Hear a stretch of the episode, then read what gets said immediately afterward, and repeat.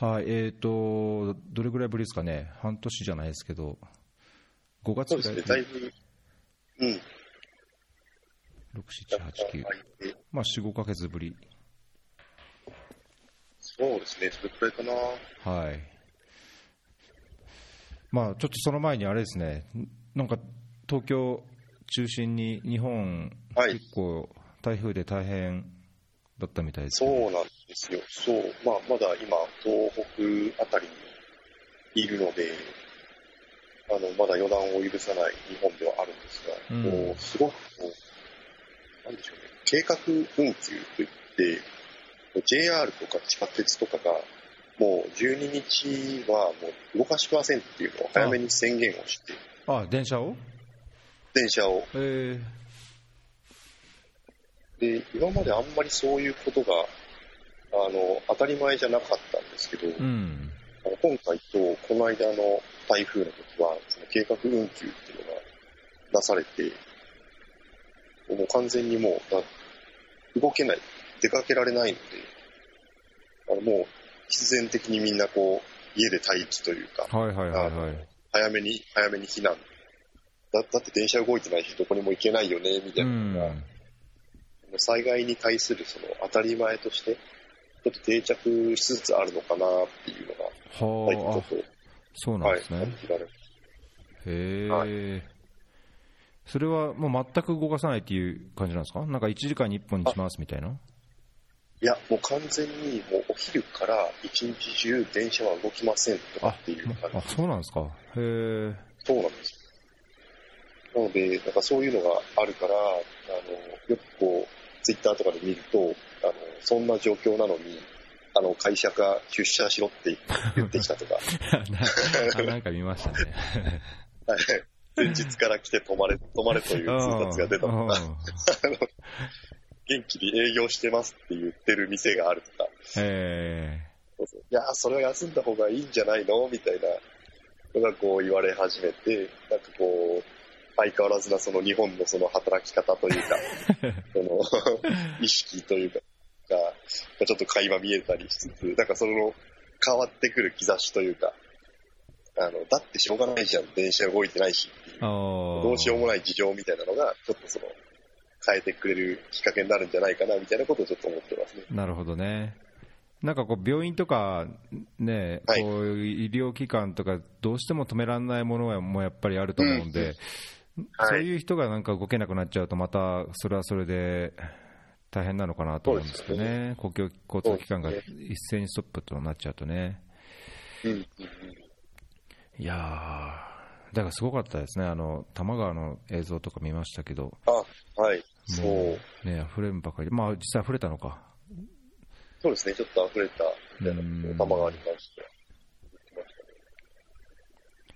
そっかそっか、まだだけど東北、まあ、北の方の方では暴風域というか、大雨暴風域そうですか。まさにだと思います。うーん。いやー、なんか心配ですね。なんか地方、地方ほどというか、やっぱり山際、うんうん山側ほどこう土砂崩れがあったり、そういうこともね、ですね多そうですし。うん。備えておかないとっていうのを、あの、あ、本当にこのコンビニとかスーパーとかは、水とかパンとか、あの、そういうものがこう、本当一斉になくなってました。うーん。なるほど。じゃあまあ結構、はい多くの人の中でもそういう準備をしとこうっていう意識も高高かったってことなんですかね、やっぱなくなっそうですね、今回なんか、あの、まあ、いい意味ですごくこう、あの、報道とかも煽ったというか、あの、ちゃんと備えておかないとダメなくらい、すごいのが来ますよっていうのを、すごくこう、いっぱい言ってたので、はいはいは命を守るために準備しましょうって、電車も止まりますというのが、割と早い段階から言われてきていたので、い。うーん。みんなちゃんとしなきゃなっていうのはなったんじゃないかなと思います。うーん。いやいやいやいや。そうですか。いや、エチオピアも、まあ、エチオピアと比べることがあるかわかんないですけど、エチオピアも、こう、雨、雨季が今、はいああの山の上の方っていうんですかね、まあ、標高はい、はい。1000メートル以上の高いところの雨季が今、あーほぼ終わって、今度今、低地の方ですね、標高、まあ、7、800メートルぐらいまでかな、まあ、1000メートルぐらいまであるかな、低地の方で、乾燥地帯って言われる低地の方で今、今度雨が降り出して、あのえー。ただ、山の方で雨が降ると、あのまあ、例えば首都のアジサベバって、あの年間降水量が1600ミリぐらいあるんですね、結構すごいはい。降水量があって、はい。まあ、それがこうドバッと降ると、やっぱりあのより集まって下流の方で洪水になる被害が結構あって、まあ、治水っていう点でもはい。まだまだ、あの発展途上なので、洪水になり、同時にあの洪水になる時期は、えー下流の方では干ばつの影響もあり、まあなんか、干ばつと洪水がいっぺんにやってくる。で同時うにん。こう水陰性疾患、まあ、コレラみたいな水陰性疾患が。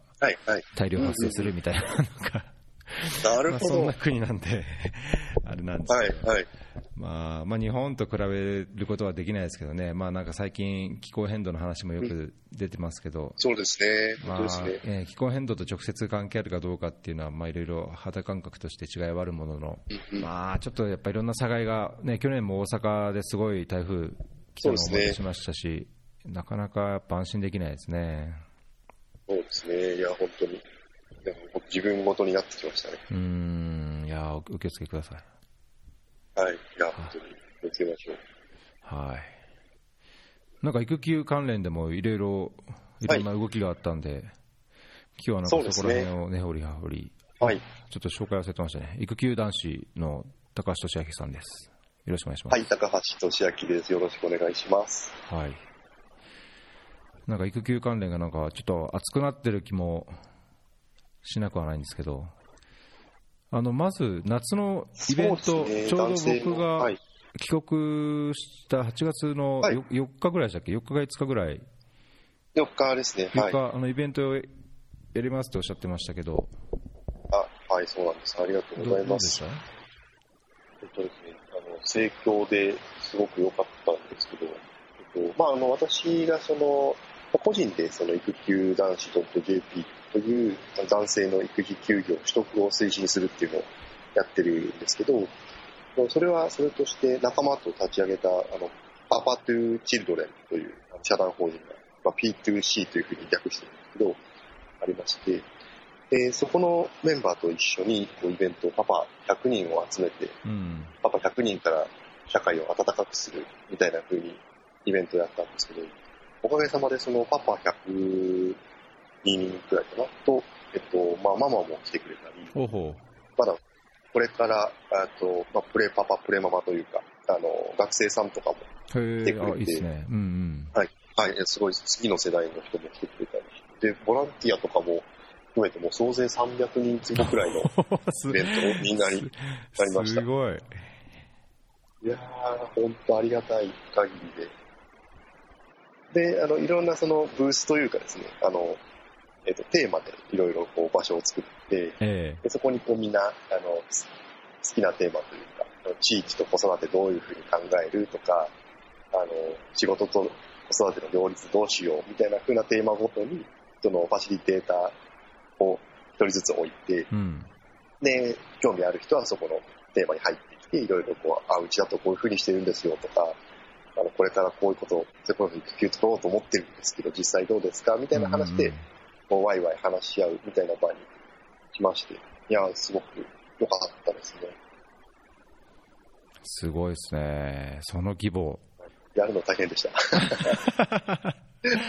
なかなか大変でしたけど。いやー、いや、大変そうなイメージが、人数の規模だけでもこう、湧いてきますけど、だけど、このイベントの内容、ね、あのページのはいスケジュールを見ても、なんか、ちょっとワクワクするような、この未来会議トークみたいな、ええね、トークテーマがあり、でかつ、その、なんていうんですか、そういうブースというか、セッションがいろいろあって、うん、なんか、はい。未来のパパも今のパパも、これから育休も、育休取った人も、こう一堂に会すとなると、なんか面白そうですね。そうですね。いやー、僕、その昔だったら行きたかったですね。うん。そうですよね。ありがとうございます。なかなかこう、パパばっかり集まって、あの、まあ、それこそ本音トークというか、あの、あんまりこのパパ同士って、そもそもあんまりパパ同士が出会う場とか、出会うきっかけ、話す場所っていうのがあんまりないなっていうのがあって、で、さらに言うと、そういう場があったとしても、割とその、パパ同士って割と照れがあったりうんして喋らない。ああ、なるほどね。そう。あの、女性同士とかママ同士だと、まあ集まるとこう、自然とその、どうですかとかっていう話、あの、子育てとか、あの、仕事とか、なることが多いみたいなんですけど、うん。ママ同士はあんまりその、探り探りというか、多分そこにあの、男らしさみたいなものにとらわれてるとかっていうのもあると思うんですよ。はいはいはい、あの、はい。弱みを、弱みを見せたりとか、あの、なんでしょう、子育てうまくいってないんですよ、みたいな話とかをするっていうことが、あの、かっこよくないとか、うんダサいとか、男なのにそんなことを子育て頑張ってるとかどうなの？みたいなのが、多分まだみんなの内面に少しずつあって、あそれもあってあんまりこう、開示しづらいところっていうのはきっとあるんじゃないかなと思いますね。あ、なるほどね。なのでイベント来てくださった方々は、あの、どんどん開示してくれたし、うん。あの、あ、行っていいんだっていう場所があるっていうことが、あの、僕らの B2C っていう、あの、法人の活動の意義でもあるので、そういう意味では、あの、そういう場所を提供できたことはすごい良かったなと思います。うん。いやー、素晴らしいと思いますね。これなんかイベントの一部で、サイボーズの青野さんがなんかトークショーかなんかされたんですか、はいはい、あの、これですね、えっ、と、厚生労働省の、うんえっ、と、何年かやってるイクメンプロジェクトっていうはいのがはいはい。ですけれども、えー、実はこのイベントとはまた別の文脈でですね、えっと、P2C という法人に、あの、このイクメンプロジェクトに、えーちょっとゲスト参加してくれないかっていう声をかけていただきまして、で、そこにちょっと企画協力というかですね、あの、しておりまして。なので、その我々のイベントの中に青野さんとかのものがあったわけじゃないんですけど、えっと、その、えっと、イベント会場の、イベント、我々のイベントが終わった後に同じ場所の、えっと、同じビルの別のフロアで、その青野さんのイベントをやるので、あの、ぜひこっちにも、あの、参加してみてくださいね、みたいな風に、あの、セットみたいな感じで。プロモーションを取ってお、なんかいいですね。なんかコラボしてる感じで。そうなんですよね。なんか、おかげさまで、あの、すごく、いろんなところから引き合いをいただくというか、あの、一緒にやりたいとか、うん。あの、こんな企画あるんでどうでしょうとか言っていただけて、まだ法人立ち上げたのが去年の8月なので、はい。あの、8月8日パパの日立ち上げたんですはいはいはいはい。88に。はい。88で、まだようやく1年ちょっとなんで、あの、バブバブなんですけど、なんとか より良くしていきたいなと。えー、いや、すごい。これパパートナーとか、スポンサーっていうんですか、パートナーも、すごいですね。い、ろんな、そうそうたる組織と企業が。はい。おかげさまで、そのすごく、なんでしょう、こう、一般社団法人なので、営利団体ではないので、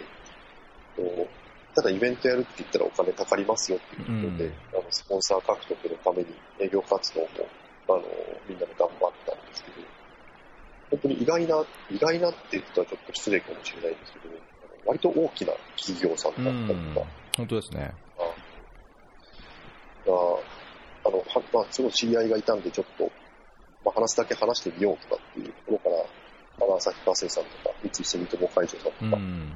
全然その、いわゆる子育てっていう文脈と、あの、関係のない普通の企業さんが、あの、協賛してくださったりもして、うん。すごくありがたかったですね。うん。なんか、これはやっぱり背景には、その子育てって別にみんなに関係する、まあその男女関係なく、特に男性うんは、もっとやっぱり、こう、やってもいいんじゃないかみたいな社会的なこう、空気感みたいなのもこういう、いろんな企業の中に勤める方々にも、あるからこそなんかこういう感じになってるんですかね。はいはい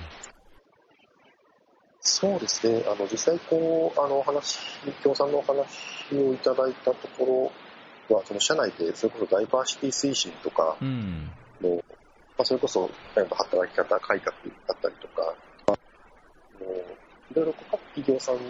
何らかそのやろうとはしているんだけれども、どういうふうにその浸透させていくのか実際その男性の育児休業取得を推進しますみたいなことを言っていても、あんまりその社員に届いてなかったり、響いてなかったり、みたいなこう困りごとを抱えている会社さんっていうのは割とあって、うん。なんで打ち手に困ってるっていう感じなんですかね。やるべきとは分かっていて、で、やろうとはしてるんだけど、まあ、実効性が乏しいというか、うん。真に届いていないというか、そういうことがあるんじゃないかなと思いますね。えー、すごいですね。じゃあもう大説教、いろんな方とを巻き込んで関係を作って、大盛況そうですね、いや、すごく、いや、おかげさまで、いやー、本当大変でしたけどね、やっぱりこう、思った以上に、いや、この規模のイベント作るの大変だなと思って、それこそあの、先ほどお話した営業活動とかうんもうん。そうですし、この会場とのやり取りとか、はい。まあ、そういうもうプロモーション、まあ、集客だったり、まあ、こういうあのウェブページをどういうふうに作るとか、本当にいろいろやることがあって、本当いろんな、ね、人たちに支えてもらって、巻き込ませてもらって、うんまあなんとかやれました。今はもう絶賛の反省会中です。本当ですか？もう2ヶ月経ったけど。いや、まだまだちょっと振り返りアンケートとかを取って、で、それを集計して、次やるんだったらこの辺は絶対にうまくやろうっていう話をしてるところですね。もう次、やっぱりやるみたいな感じで話はしてるんじゃないですか？そうですね。実際その来てくれた皆さん、あの参加者の皆さんもすごくこう良かったって言ってください。あの、あ、やっぱりこう場所としてそのパパが集まって、まあ本音で話せる、まあ等身大で、自然体で話せるみたいな場所っていうのはすごく大切で貴重なんだなっていうのはうん実感できたので、何らかちょっと、そうですね、あの、継続してなんかやっていけたらいいなとは思っています。うん。いやー、すごいですね。100家族。いや、本当に。あ、そうですね、本当になんかこう、子供さんも連れてきてくれた方多かったので、で、子供は、うんこう、ここ、紙コップを、でですね、こう、遊べるスペースみたいなのを作っていただいて、はいはいでそれもなんかこう、イベントとか子育てにすごいこう、仕事でそういうことをやってるメンバーがいたので、えー、で紙コップその投げて当たってもそんなに怪我したりしないし、うん。あの、積み上げて崩したところで何か割れてどうこうとかでもないし、なるほど。で、別にあの、最後捨てちゃったっていうし、とかっていう、うんあの、ことがあるので、紙コップでこう、で、割と子供楽しむんですよね。うん。で、子供たちはこう、パパとかママがこう、ワイワイ話せるようにこう、真ん中で遊んでて、うんうん。みたいな風にできたんですけど、やっぱこう、子供がいっぱいいるのもなかなか風景としてはいい。いいっすね。このなんか会場の、ね、間取り見てても、なんかいろいろはい、こう、ファシリティとして、そのベビーカー置き場とか、は授乳室とか、食事スペース、育児スペースってか、これ本当、大変ですね。準備も大変だし、まあね、当日ワイワイと楽しそうな雰囲気なんでしょうけど、運営側としてはなんか結構、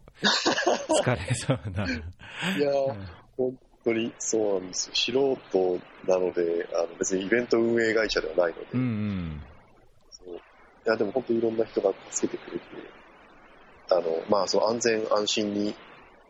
あの、子供も来るっていうこともあるので、うん、できるのが一番、そうですね。あの、なん怪我、怪我する人、子がいたりとかなく、無事にあ終われましあ、よかったですね。はい。いやーまた次回もじゃあ、楽しみにそうですね。良いものに。はい。僕をちょっともう行くような、あれじゃないですけど、ちょっともう大きいですからね、逆に言ったらもう、こう、ちっちゃい子面倒見て、えーあの、ちょっとあの赤ちゃんと遊べるぐらいじゃないと、はいはいはい。困りますけど。ちっちゃい子可愛いですから。えーいやいや、お疲れ様でした、それは、それは。ありがとうございます。はい。じゃあ、どこ、どれいきますかね、なんかだいぶちょっと前のはい感じだなっていう気もしなくないですけど、なんか一時期、パタハラ、パタハラだっつって、こう、ごたごた、もやもや、はい。ボーボーと、なんかそうですね。燃えてたような、6月ぐらいだったですかね。そうですね。あの、金川さんが、あの、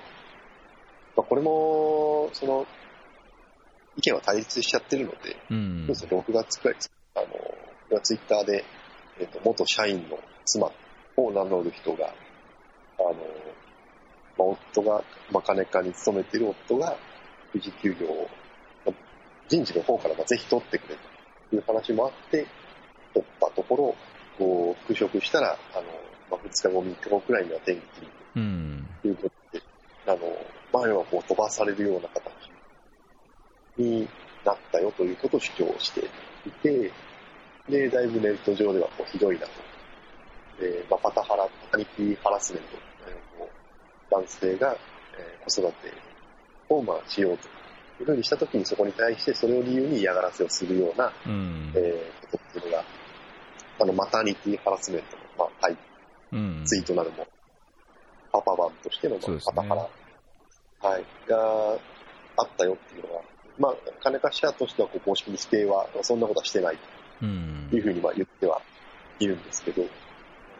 ていうのがすごく話題になりましたね。うん。まあ、なんか、法的に問題ない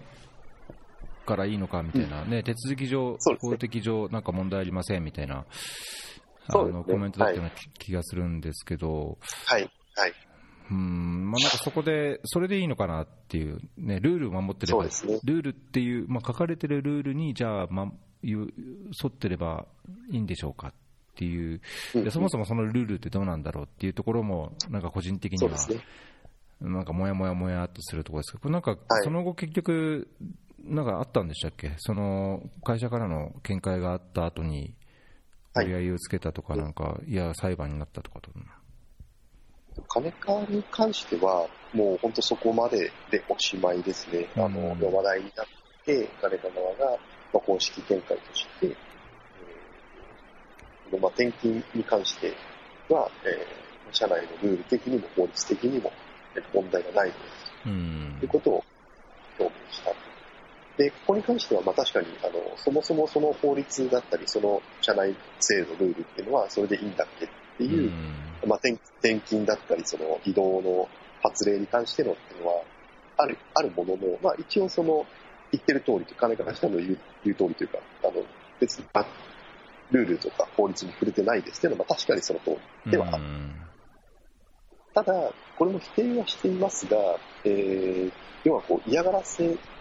的なあの上司だったり周囲からの発言とか取り扱いっていうのがはい。あったとしたら、まあ、これはあの会社はなかったってそれは言うでしょうって話なんですけど、うんろ録音がありますとかその決定的な証拠があるわけでもなさそうなので、ととなると、まあ、実際それがあったとしたら、あの育児介護休業法上でいう、いわゆる不利益取り扱いって言われてるんですけど、育児休業だったり、その育児のための時短とか、そういったそのことを取った社員に対して、それを理由にしたその嫌がらせとか降格とか移動とか、そういったそのことをすることはこう法律上禁じられているので、うんあの、そこが本当、実際そうでしたよということであると、あの、法律にも触れてますよということに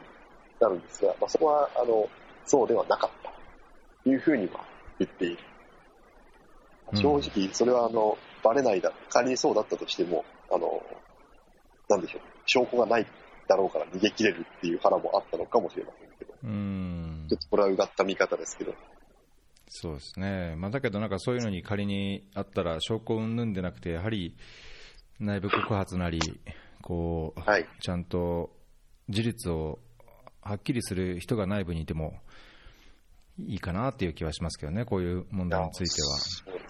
そうんまあ、日本じゃなんかあんまりそういう内部告発って、えーあんまりね、一般的でないうん。のかなという気もしちゃいますけど。そうですね。まあ、ただ、金川の件に関しては、まあ、その、そういった形で、あ一応収束というか、まあ、これ以上何かが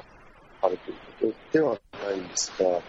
とまあ、実はその、カネカはその話題にツイッター発信で炎上したのがあって話題になったんですけど、うん。その前から、えー、とアシックス、アシックスってあの靴のとかはいはいはいはい。スポーツメーカーのアシックスと、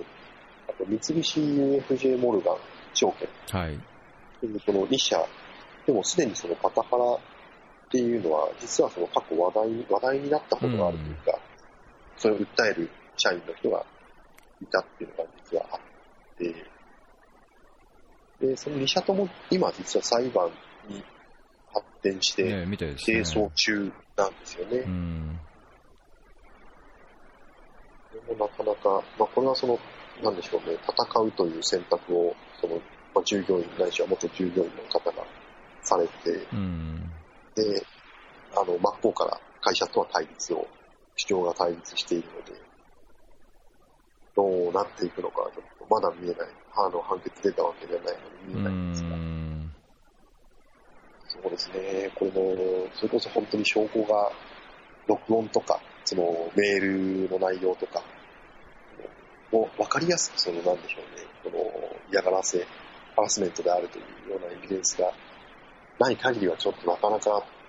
いわゆる裁判っていう形においては、勝つのは難しいんだろうなって気はしますけどね。でもまあう、んそれは事実であるなら、やっぱりこう、頑張ってほしいというか、そうですね。いや、本当なんかあんまりやっぱね、こういうものって、よっぽどの状況じゃないと、証拠っていう、やっぱ客観的な証拠みたいなものってないはい。と思うんですよね。だから言い方次第でやっぱりこう受け取り方が変わったりとか、タイミングによってやっぱりはい。はい。その受け受け取り方がこう違う、感じ方が違うっていうのは、まあ、いろんなコンテクストによってやっぱ生じちゃうと思うので、うんまあ、ただハラスメントってこう、は感じた側がハラスメントであるんであれば、やはりそれに対してはこう、まあ、第三者を交えてでもやっぱ客観的にこう対処するべきことだと思いますし、そうですね。うん、特にこういうはい。育児とか、ね、家族に関することであれば、やっぱり組織としてなんか真摯にというか対応してほしいなっていうき期待は持ちたいんですけどね。そうですね。まあ、その、うんさその個別の裁判自体は、その、まあ、ある種その法廷に委ねられることではあるんですが、やはりその、こういったその、あそれこそパタハラなんて言葉も、その、ここ最近の話題になるケースが少しずつ出てきたことによって、あ、それはこう、良くないことだな、確かにっていうような、まあ、世論というか、認知広がってきたとは思うんですよね。うんパパも子育てする、まあ、そもそもパパも子育てするよねっていうことだったりとか、で、それによってその会社の中で居づらくなったり、嫌がらせを受けたりっていうことは、当然女性だって、あの、そんなことをされてはいけないし、そうそうそうですね。あの男性だって同じだよねっていう、同じように権利がちゃんとあるし、っていうことは、うんまあ、みんなの頭の中に、まあ、ないしは心の中に、あの、インプットされたりこうしてく、きてるっていうのは、それだけでもその少しこう時代の変わり目というか、少しずつそのきっかけになってきてるんじゃないかなというふうには感じますね。そうですね。まあ、本当これが、ね、一般的な考え方として、よりこう家族第一、まあ、子供第一、はい場合にこううん業務上何かがあっても、なんかやっぱり、ね、ルールとか法的にどうかじゃなくて、やっぱりその方が今大事だからちょっといいよ、生きないよじゃないけど、こうはいはいやっぱそういう優先する配慮みたいなものが、環境としてやっぱり普通になってくると、結果としてなんかすごいいいかなとは思うんですけどね。いや、本当ですね。はい、そう思います。ねまあ、おっしゃったようにその男性、ね、おパパパだけの問題じゃなくて、特に女性なんて、それをこう、何でも一心にこう背負わなきゃいけない、ね、仕事と育児とっていうのもあるので、まあ、そこの理解ももっとこう深めつつ、さらにこう男性とかお父さん、パパに対してえね、えなんか同じようにもっと、うん寛容になっていったらいいなと思うんですけどねい。や、本当ですね。そう思います。うんここら辺はなんかやっぱりあのさっき話したイベントとかお父さんのそのはい間の中でも、まあ、仮にこうハラスメントを受けないにしてもやっぱりちょっと、うんどうかなんみたいな悩みっていうのはやっぱり現実的にやっぱり強い強いんじゃないですかね。それは、やっぱりききますね。その、すごく、あの、まあ、私がその、なんでしょうね、えっ、と、パパコミュニティの法人をやっていたりとか、その、そういう、なんでしょうね、パパが子育てみたいなところで、アンテナを立てて情報収集してたりすると、うん。その、割とその、なんでしょうね、えっ、と、自然体で当たり前に子育てをするパパたちっていうのがすごい増えてきたなっていうのは、まあ一つ感じるんですよね。はいはいはい。うん。あの別に無理してるんでなく、その、いや、自分の子供だし、あの、自分親だし、うんあの、普通に子育てするよっていう、あの、マインドのパパっていうのは割とたくさん増えてきたんだろうなっていうのはすごい感じるんですね。はいはいはい。で、まあ、それはまあ、いいことだなと思う一方で、なんでその、例えばなんでしょう、保育園からお迎え、子供が熱出したんで迎え来てくださいって電話したんで、ちょっと早めに帰りますね、みたいなことを言ったときに、上司がいい顔をしないとか、うん。お前奥さんがそれ行けばいいじゃん、みたいな。妻も働いてますし、あの、どっちかが行くっていう、あの、フラットで平等な話で、今日は僕が行くんですけど、うん。男なのに、みたいな。あそういうのまだやっぱ言っちゃう人がいるんだなっていや、なんかこう、思っちゃうのは、もう価値観の問題で、ああの、ある種ちょっと仕方がなかったりする部分はあるのかもしれないんですけど、あの、言っちゃうのはっていうところにやっぱこう、だいぶその壁があるというか、うん。なんでお前が行かなきゃいけないの？かっこ男なのにですよね。男は稼ぐもので、女は仕事じゃなくて家庭を守るべきものなのにっていう、こう、あかっこ閉じみたいなものが、その、なんでしょう、明明確にある言葉をこう発しちゃうっていう、そう、まだまだその、そういう文化圏というか、あの、はあるなっていうのを感じますし、ーうん。それこそあの、自分の知人で、あの、双子の、双子が生まれたっていうはいはいはいはい。お母さんですけど、まあ、夫側がその、まあ送り迎えをするにあたって、その、送っていくのは自分が、まあ、夫の方がやりたいと、うん。あの、やろうと言ってくれてると。で、ただその、そのためにはこう、まあ、二人も二人いるし、そんなにその、朝早く、えっ、と、バタバタしながら預けて会社行ってっていうのは大変だから、うん。少しその勤務時間を調整して、出勤時間も退勤時間も少し遅めにするっていう、はいまあ、30分ずつくらいちょっと、まあ、後倒しうん。するみたいなのを、こう、できないかっていうのを上司に、あの、打診したらしいんですね。えまあ、そうしたらこう、まあ、前例がないのでダメだ。っていう、あの、いや、ものすごい日本的なというか、あの、え作ればいいじゃんって。そうそうそう、おっしゃる通り、おっしゃる通りで、あの、いや、規定上ダメだとか、あの、なんか、こういう法律があるから難しいとか、そういう話だったらまだまあそうですかって話なんですけど、あもう考えないんですよね。あの、今までそんなの聞いたことないから考えないっていう。選択がもうスッと返ってきちゃう。あ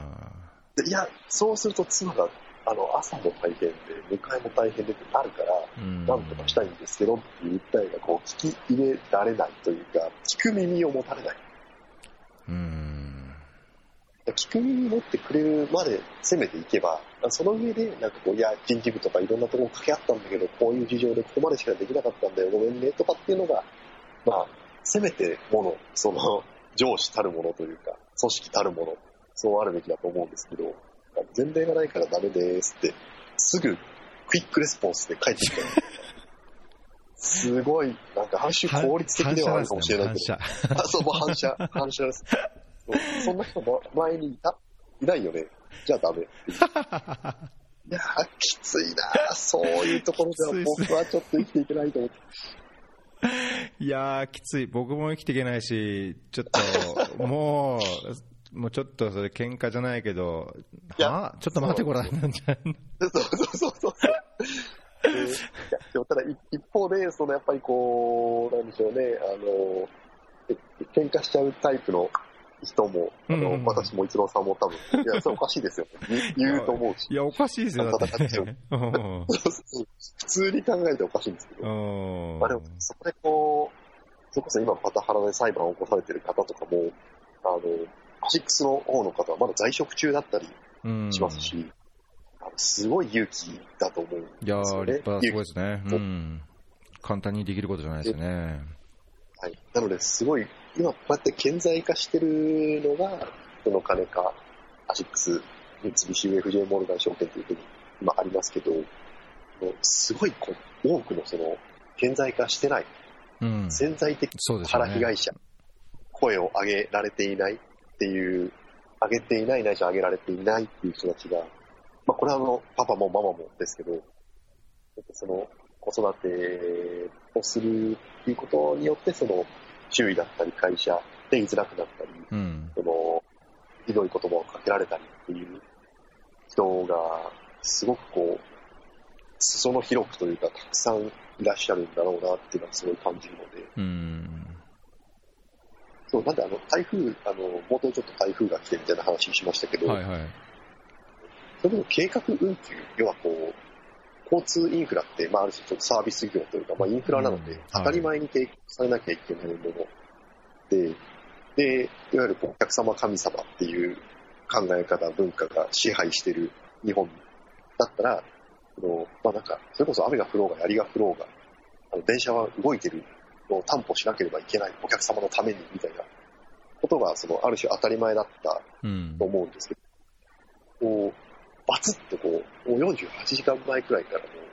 あさっては動かしません。全く、意思決定がなされて、で、それに対してその、一定程度世論が、その、あの、英断であると、うんよ良い決断してくれた、まあ、命を守るために、うん。うん。あの、そういうそのことを言う人が増えたり、世論が作られたりしてきたことによって、すごくこう、なんでしょうね、休みやすくなったりとか、うん。電車動かしてる人たちなんてもう命がけじゃないですか。うん。そうですよね。うん。そういう人たちの命もそうだし、あの動いてるとその行かなきゃっていうふうになるので、うん。だしその、それこそブラック企業経営者的な考え方の人は、あの動いてるんだし来いと。そうですね。出社しろと。仕事だろうとう言ん。いってしまうっていうのちょっとあったと思うんですけど、うんいや、もう動けない。決まってるんで。で、それがいいよねっていうふうになってきた。で、なんかそんなふうに、その、何かしらのきっかけ一つですごくこう、世の中の当たり前の、当たり前とはっていう考え方は変わりうるなっていうのは、すごい感じるんですよね。うん。なので、その、パタハラみたいなことがあって、その話題になっていく中で、えーやっぱ育てしながら働くパパって別に普通にいるよねっていうことだったり、うん。今までその、いた、いたのにあんま言えなかったと思うんですよね。そうでしょうねあ。の、れてるから、俺は仕事頑張るよとは言えたけど、あの、子供熱出したんでちょっと休むわっていうのはすごい言い出しづらいうん。あの、職場環境だったと思うんですけど、だんだんその当たり前が逆転してきたというか、むしろその、こう子育てしてる社員が、まあ、男性、女性、関わらず自分の部下にいたときに、そこをちゃんと把握してない上司って、マネジメントできてないよね。うん。そこ上司の責任として、あのそれはもう早く帰れと。あとはチームでなんとかするからっていうのを、ちゃんとそのチーム力を高めてマネジメントできる人が、あの、上司たるものでしょっていうのが当たり前になっていくと、あの、旧来の価値観はすごいアップデートしていくんじゃないかなっていうふうに期待してます。いやー、本当そうなってほしいですね。なんか昔の部活で先輩にやられたから後輩にもやるじゃないけど、先輩にやられたから、いや、もうやめようそういうのはっていうのと、こう似たように、もうそういう悪しき習慣は変えていこうと。そうですね。えー上の人もやっぱそうなってほしいけど、まあ、それが、ね、引き継がれないでどんどん変わっていってほしい気はしますけどね。そうですね。そうですね。一応希望とか期待はあるんですけど、うんでも一方でその、なんでしょう、あの、組体操ってあの、あ運動会ですごいでっかいピラミッドを建てるみたいな、ね。危ないからもうやめなさいとうんい。うのが、すすごいこう、教育委員会とか、こう県とか、そういう規模で学校に通達がこうバンバン出てるにもかかわらず、伝統だからっていう、無視してやったところありましたね。そうで50 51人怪我とかもう、本当にもう、どうかしてるでしょって。いや、本当、誰のために、何のためにやってるやってんのかなと、ねえ、まあでもこういうことも、その、ある種過渡期というか、あの、それこそ、だからそういうことに対して、いやいや、何やってんのよ、うん、であの、みんな言うようになってきた。うんうん、で、ちょっとむ、ちょっと昔は、あの、いやいや、あの、やっぱあれは運動会の花形だし、あの、俺が子供の頃もああいうのやってすごい盛り上がったから、あ継続しようぜ、みたいなのが、どっちかっていうと世論の体制だったりとか、あ、対して疑問を持たなかったりとか、それこそあの、前例があるやつなんで、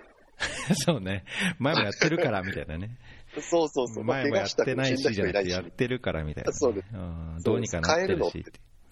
そうそうそう、誰も死んでないからみたいな。あいやいやいやいや。っていう、でもまあそこら辺も、そのすごくこう、あの、変わってくるっていうのは可能性がある。まあ、いろんなところで、日本はすごい、なんでしょうね、うん変わるのを、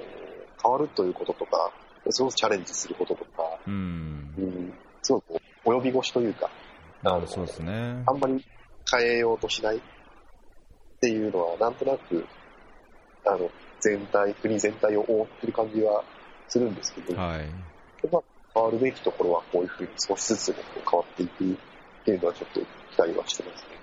本当ですね。いや、なんかさっきのその台風の話で、前回の台風、確か関東の時はに、すごいはい。あっちこっちの駅で長蛇の列を作ってこあう待ってるっていうのがあって、まあ、もちろん中にはね、どうしてもそのまあ医療従従事者だったり、何かその基礎サービスを提供しなくちゃいけなくて、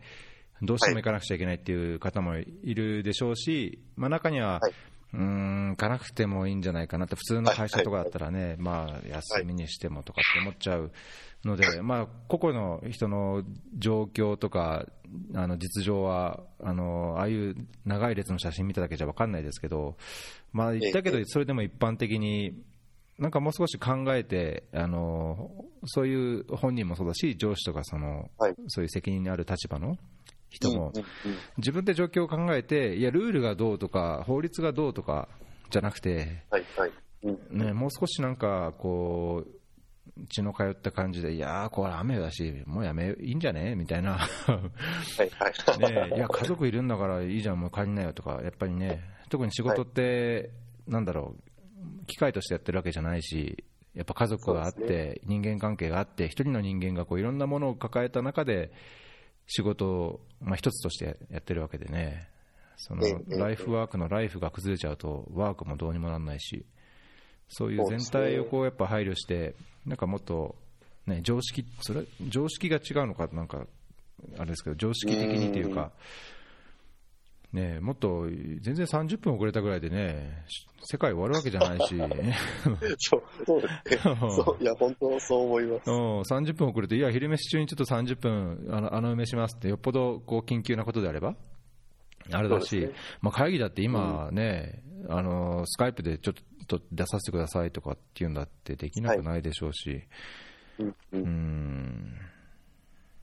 なんか、ルールや前例やこう法律に縛られても、あんまりハッピーじゃなくなっちゃう気がしちゃうんですけどね。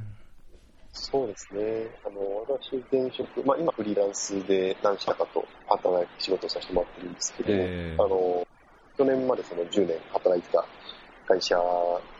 いた時に、あの、東日本大震災がはいはいはい。で、まあ、東京、まあ、東京もまあまあ、あの、それこそ、なんでしょう、道路がひび入ったりとか、あの、いろいろ被害はあったんですけど、で、まあ、当然その電車もだいぶ止まったりとかしてて、で、で、じゃあどう、仕事どうしようかなっていうふうに思った割と早い段階で、その社長から全社員に対する通達うんとして、あの、自分で考えて決めてくれと。いうのが、あの、出ましたね。あの、ありがたかったですね、すう。ごく。うんあのまあ、当然、その、なんでしょう、まあ、そういう会社だと思って入ってるので、まあ、自分の頭で考えて、あの、正しいと思うことはきちんと主張して、あの、正しいと思うことをやっていこうっていう会社ではあったので、まあ、もともとその、なんでしょうね、あの、だってかつフレックスの会社だったので、はい出勤が。あのそこはまあ任意だし、あのこんな非常事態の時にルールも何もないでしょというふうに、まあ、基本的、比較的社員はそういうマインドセットではあったもんですけど、うん。まあ、でもやっぱトップ、トップからあの、ちゃんと自分で考えて決めてねっていうふうに言ってくれるっていうのはすごい楽でしたし、ありがたうかったです。ん。いいですね。やっぱり、なんかそれでね、あの、なんだっけ、ななんかってツイッターで見たな。いや、自由、自由の、あ自由参加です。なんか内定式があって、はいはいはい。参加は自由に、自由だかなんだか、ちょっと言い方違ったかもしれないですけど、はい。まあ、判断、判断してくださいと。ただ、ただとか言って、いや、あの、はいはい。来た人はそれなりに評価しますみたいな、それ違うだろうっていう、はいはい。そうなっちゃうとちょっとね、そうですね。もう半分強制的に、いや、ちゃんと来た方がよく評価するよみたいな、うん、なんか自由に判断して自分で考えて決めなさいっていうのはそういう意味じゃなくてね、どういう判断をしようが、そのね、自分の判断でこうやっていいんですよっていうところでこう、とどそうですねめておかないと。そうですね。本当にその口先で、その、なんでしょう。まあ、それこそその男性の育休推進とか働き方改革みたいなことも、その、なんていうの、表向きはその言わない会社は割となくなってきたというか、うん、まあ、言わないとしょうがないので、まあ、女性活躍もそうですよね。はいあ。のい言うは言うんですけど、特に採用みたいな文脈の中では、このこれくらい女性が活躍してますとか、あの男性が育休取った男性のインタビューですとかっていうのは、外向けにもよくまあ発信してますけど、やっ、ぱりこう真理というか、本気で、あの、やってる会社っていうのはまだまだあって、それこそ、なんでしょう、あの、男性も育児、どんどんした方がいいよ。まあ、ただ、やっぱり24時間働いてくれる人の方が会社は好きだな、みたいな。うん、あの、そういうのが見え隠れするというか、本音というか、ーインサイトはそっちうんのまんまっていう、その変わりきれてない。まあ、表向きは言うけど、あの、なかなか本音のところは、あのまあとはいえ、あの、一回働いてくれると嬉しいな、みたいな会社がまだまだ多いんだと思います、ね。いやー、まあ、そそういうそれを言うんであれば、やっぱり、あのーなんか僕は、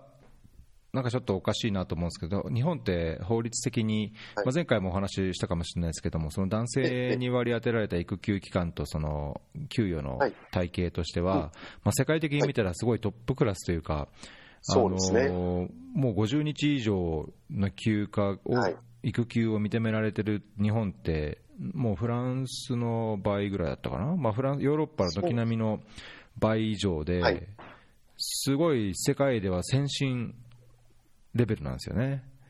そうですね。そう法律で認められてるんだから、うん、そう。認められてるんだから、法律にのっとって、もう50日、普通に休めて当然じゃないかと、なんか前例とかの問題じゃなくて、法律でいいって言ってるんですよっていう、うん。ね。法制度があるんだから、その分ちゃんと、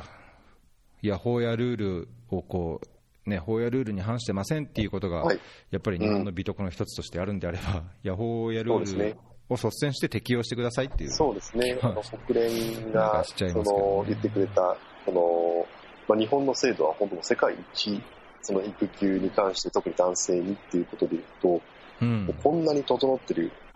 あの、しかも有給で、あの、の期間がきちんとあってというのは、あの、世界的に見ても素晴らしいと。まあ、ただ、あの、に20人に1人くらいしか取らないと。その権利を行使しないと。そうなんです、そうなんです。いやいやいやいや取っても数日とかねなので、すごくその、なんだろう、制度先進国、文化後進国というか、その、なんなんだろうなも、もったいない。いやいや、そ本当の形だけしっかりしてて、そう、使われないというか、もったいない。うん。もったいないですね。はい。うん、やっぱりなんかそこはジェンダー的なね、はいその先ほどもおっしゃってた、その男だからとか、うんうん男はこうじゃないかみたいな、はいまあ、そこはやっぱりその育休だけに限らず、社会全般として、すごいやっぱり日本は、そうですね。まあ、独特に強い感じそうまだまがだ強い。どうしてもしちゃうのでね、そこはなんか育、うん、ねえ育休に限らず、やっぱりはい。もう少しそのジェンダーバランスっていうのが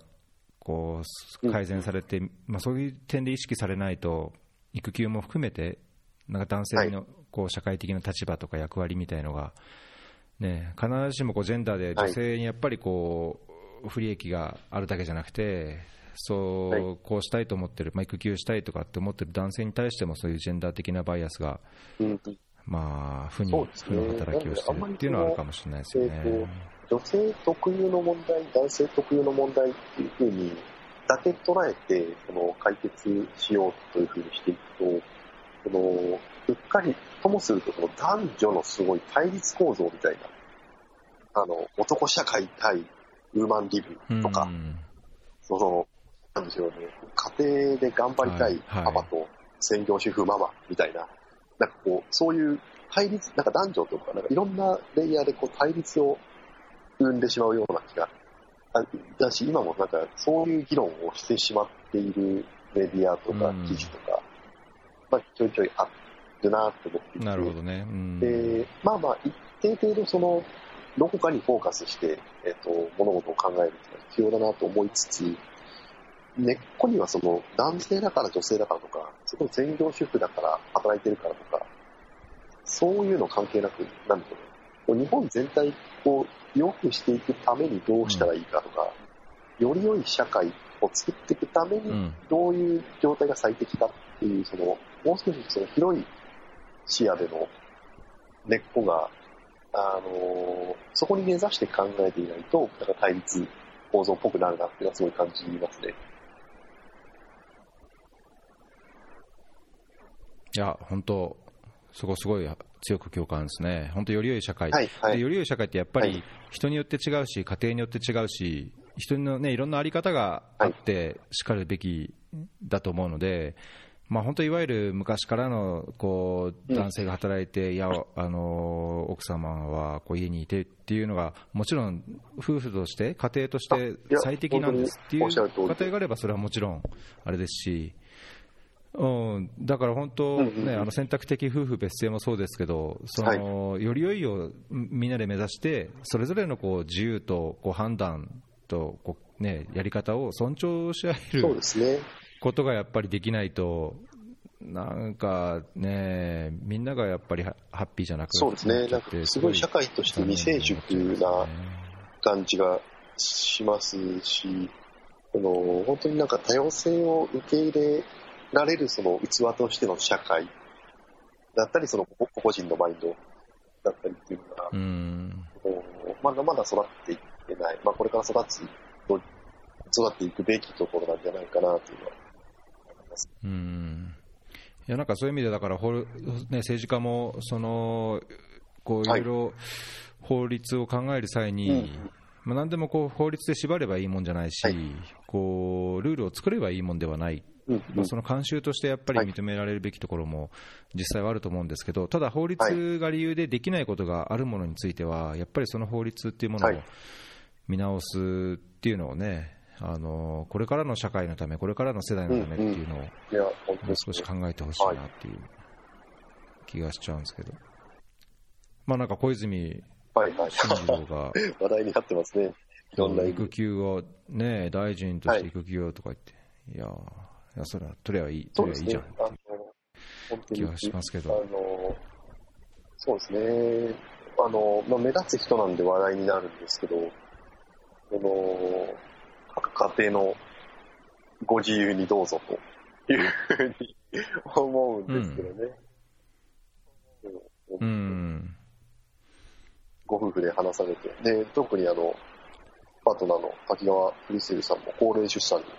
なりますから、そのまあ、普通にこう出出産までもそうですし、出産後も心配だよねっていうのは、そうそうそうそう。政治家だとかそういうの全然関係なく、普通にこう、夫として、パパとして、あの、心配なことたくさんあるでしょうし、うん、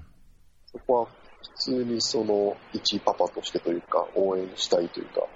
そうですね。自然、自然と思いますね。なんか、うん、まあ、いろんな観点から、その、まあ、批判されたりもすることもたくさんあるでしょうけど、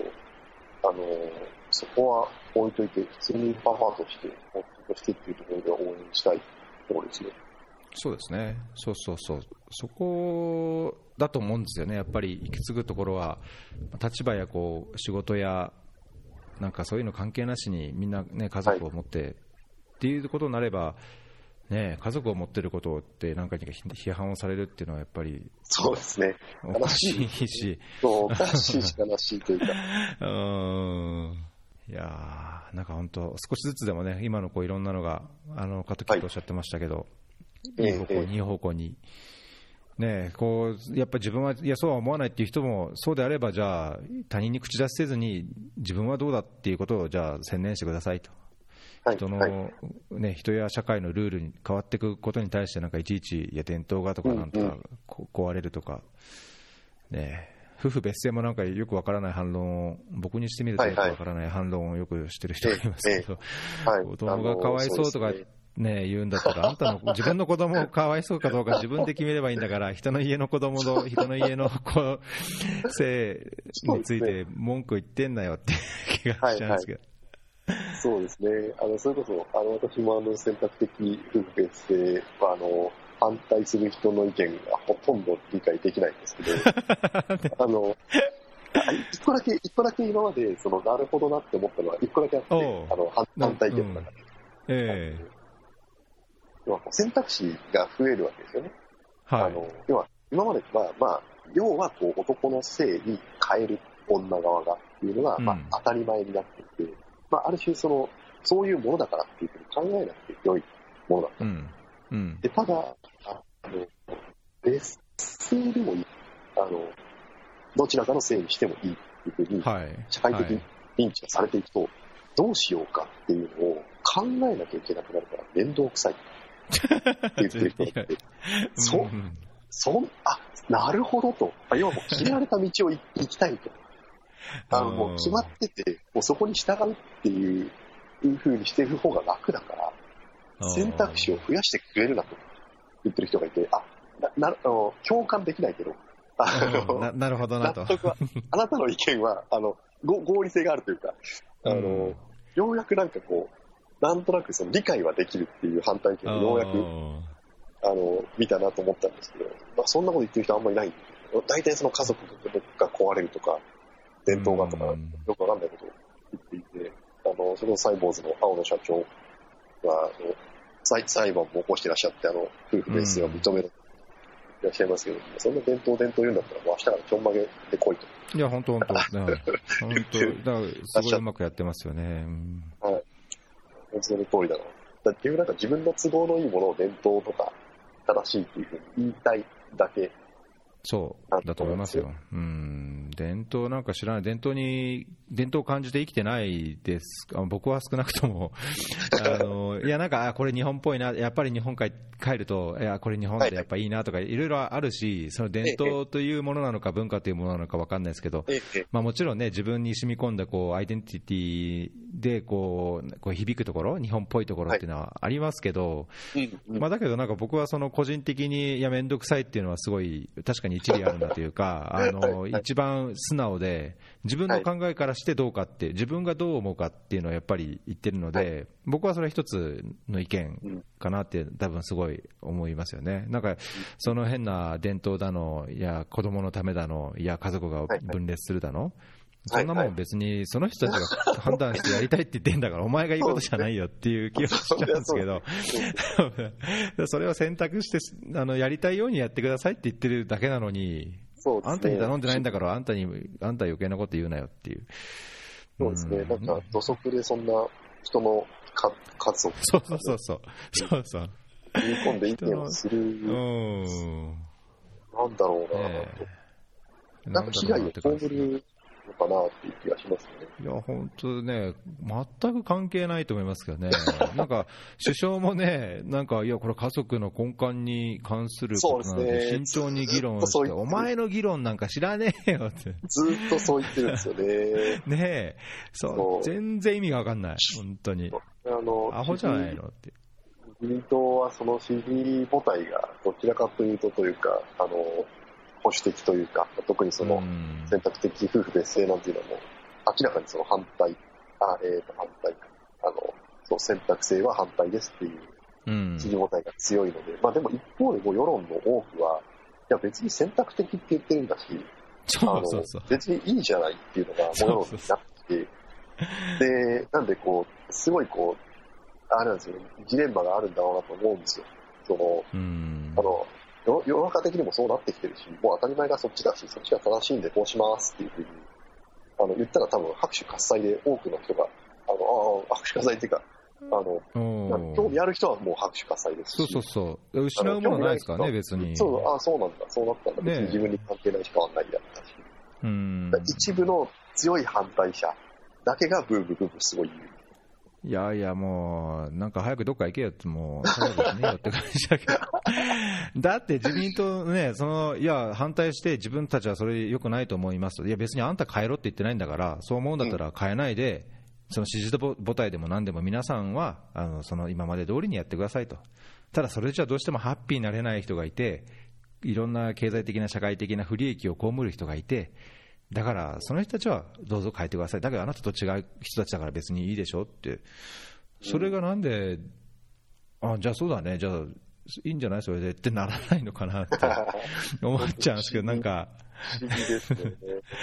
まあ、分からない人とは分かり合えないっていう。ことなのかもしれないですけどばっ。かりは難しい。そう。んただそれが法律というかルールであるんであれば、やっぱりその国民として、ね、社会として、国として、そういうところをやっぱ包摂的に変えていかないはいとよろしくないという観点から、やはり選択的であるべきじゃないかなといそうですねうふうに思うんですけどね。そうですね。話広がっちゃいましたけど。いやね、いやいやいや、まあ、育児も、ね、育児もやっぱりそういう、ルールもやっぱりそういう包摂的なルールにあるべきだし、あとは現場ではこう。柔軟性を持ってみんなが対応できるような意識をはい個人が持つべきだし、はい。ねえ、良くなってほしいですけど。なんかいつかこう次回出ていただくことがあったときに、いや、こんなことがありました、いや、こうやっていいことがありましたってこう、なんかいやー、そうですね。そうなそういうのが、いろんな事例が出てきて、あれ良かったですねっていうような話ができると嬉しいですけどね。そうですね。いや、本当に、どんどん良くなってきてるっていうのは、すごく間違いない実感としてもありますし、うん。あ本当に、そうです私、この育休、育休を取ったのが、その長男が生まれた時で、4年前、2015年なんですけど、はい。その時から比べても、すごく、なんでしょう、男性がその子育てをするっていう文脈の、えっと、発信だったりとか、うんうんまあ、記事だったりとか、その特集だったりとか、そのまあ、まあ、目の、身の回りの人の話とかを聞く機会もすごく増えてきましたし、うん。で、そのことがすごい、こう、ポジティブに、あの、ないしはこう当たり前に、あの、父親が子育てをしますよとか、あの、育休を取りますよみたいなことが、当たり前の一つの選択肢として語られることがすごい増えてきたの。で、このうん。3年、4年でもすごい実感しているので、これがやっぱりこう、どっかでぐんとこう、加速をしてういって、う台風が来たら電車止まるよねっていうのが当たり前じゃなかった過去が今当たり前になろうとしている。うんうんことを似たような形で、男性が子育てするのは、え、仕事してればいいじゃんっていうところから、あのいや、うん子育てするよねうん。親だしっていうところに対して、もう今すごいこう過渡期に差し掛かっていると思うので、ずっとあの、いい事例がたくさん出てくると思います。そうですね。当たり前感が普通になって、はい。まだそんなこと話してんのって言われるぐらいにこう当たり前になって本当に、すねそれこそあの、あの、一郎さんがその主婦的な生活を一時されてらっしゃった、だったりとか、あの、私が育児休業を取ったとかっていう話っていうのは、すごくそのなんか、珍しいこととして、驚きを持って受け入れられると思うんですよ、今だと。うん。え、そんな、あ、なんかすごい、すごいですねって。普通じゃないですね。とか、だ 大丈夫だったんですか？みたいな。うん大丈夫、大丈夫かどうかってよくわかんないけど、大丈夫、いや大丈夫にしてましたけど、何ですか？みたいねなのが、あの、別に普通の、あの、こととして、あの、今すごい驚きを持って受け入れられるというか、え。珍い。しいことだから、あの、あまあ、おかげさまですごい取り上げていただいたりとか、その取材していただいたりとか、あのまあ、こうやってそのポッドキャスト出していただいたりとか、っていうことが、今はその、世の中の当たり前から、日本の少なくとも当たり前からちょっと外れてるうんので、あの、目立つんですけど、本当に早くその目立たなくなっていって、当たり本当ですね。昔はこれはね、目立ったんだよ、みたいな。何何言ってんの？親親父何言ってんだと。子供たちからすると、確かに確かに。もらえるように。いやいやいや、本当。そうですねはい。まあそうするためにもやっぱりこうね、あのやっぱり今当事者が声を上げるべきときは上げるべきだし、そうですね。まあね、こういい方向に向かうように必ずしも喧嘩越しになる必要はないでしょうけど、そうですね。こうね、もう少し発信すべきものを発信して、みんなでこう、そうそうだ、そうだ、そうだがこう当たり前につながるようになるといいですね、本当に。そうですね。そうですね。必ず良くなると信じて。ねえ、いやいや、はい本当に。いやーなんか途中ちょっともう、あの、ため息混じりというか、もうちょっと怒りが湧いてきましたけど、なんか最後は心穏やかにはい。ポジティブに、なれました。建設的にやポってジティブに。はい。はい。じゃあ今日はそのとこですかね。はい。そうですね。はいなんかイベントとかないですか近いうちに？しばらくはイベントも休憩ですか？そうですね。ね。直近はその1年やって、あの、振り返りとか棚卸しとか、そういう時期に来ているので、一応その11月、12月と、それぞれ、あの、まあ、ちっちゃいその小規模なパパ未来会議っていうのは、いいつものやつですか？呼ばれて、いつも行かれてまある2ヶやつ。月に1回くらい別で。はい、あ、あその P2C っていう、あの、はいはい。会、あの、法人で、えっと、開催している、その、8月のはその、でかいイベントだったんですけど、うん。あの2ヶ月に1回くらいはその、小規模に、あの、テーマ決めてやってるんですけど、これがまた12月とか11月とかに、お、じゃあ定例的にそうです、そうです、やってたりでするの、あの、ホームページとか、フェイスブックページとか、ぜひあの、ご覧いただいて、あの、近場で、うん。あの、お時間あるパパは、お子さん連れて来ていただけると嬉しいです。そうですね。P2C はなんか会員登録もはい募集されてるんですか、そうですね。えっ、と、一応その法人会員と、えっ、と、通常のあの正会員と募集していて、はいはいはいまあ正会員はあの月1000円で、えー年間1万2000円ということで、でそのイベントをやってるところが安く、えっと参加できたりとか、うんうんあ。とはその Facebook であのクローズドなコミュニティを作ってて、で、そこにはいはいはい会会員だけ、今まあまだ30人強くらいですけど、おお、そうですでね。割とその、はい、あのーそれこそなんでしょう、オンライン、オフラインともにその、割とこう、さらけ出せるというか、まあ、いいも悪いもうん子育てする中で、こんなすごい嬉しいことあったよとか、あの、俺本当困ってるんだけど、同じこと困ってる人いないとか、うんあの、あんまりその、オープンに相談しづらいこととかも、あの、そこで相談したり、あの、ただの愚痴なんで聞いてくれとか、そんなことも含めて、あの、やる場として、すね。はい、やってます。ああ。じゃあ、その、この P2C のあのホームページと、会員登録のページ等々も、あの、ショーノートに載っけておきます。あ、ありがとうございます。はい。ありがとうございます。じゃあ、今日は2回目でしたかね。あの、ね育休男子の高橋俊明さんでした。ありがとうございました。はい、どうもありがとうございました。また。ネタが溜まったらお願いします。はいよろしくお願いしはい、おます。疲れ様です。はい、失礼いたします。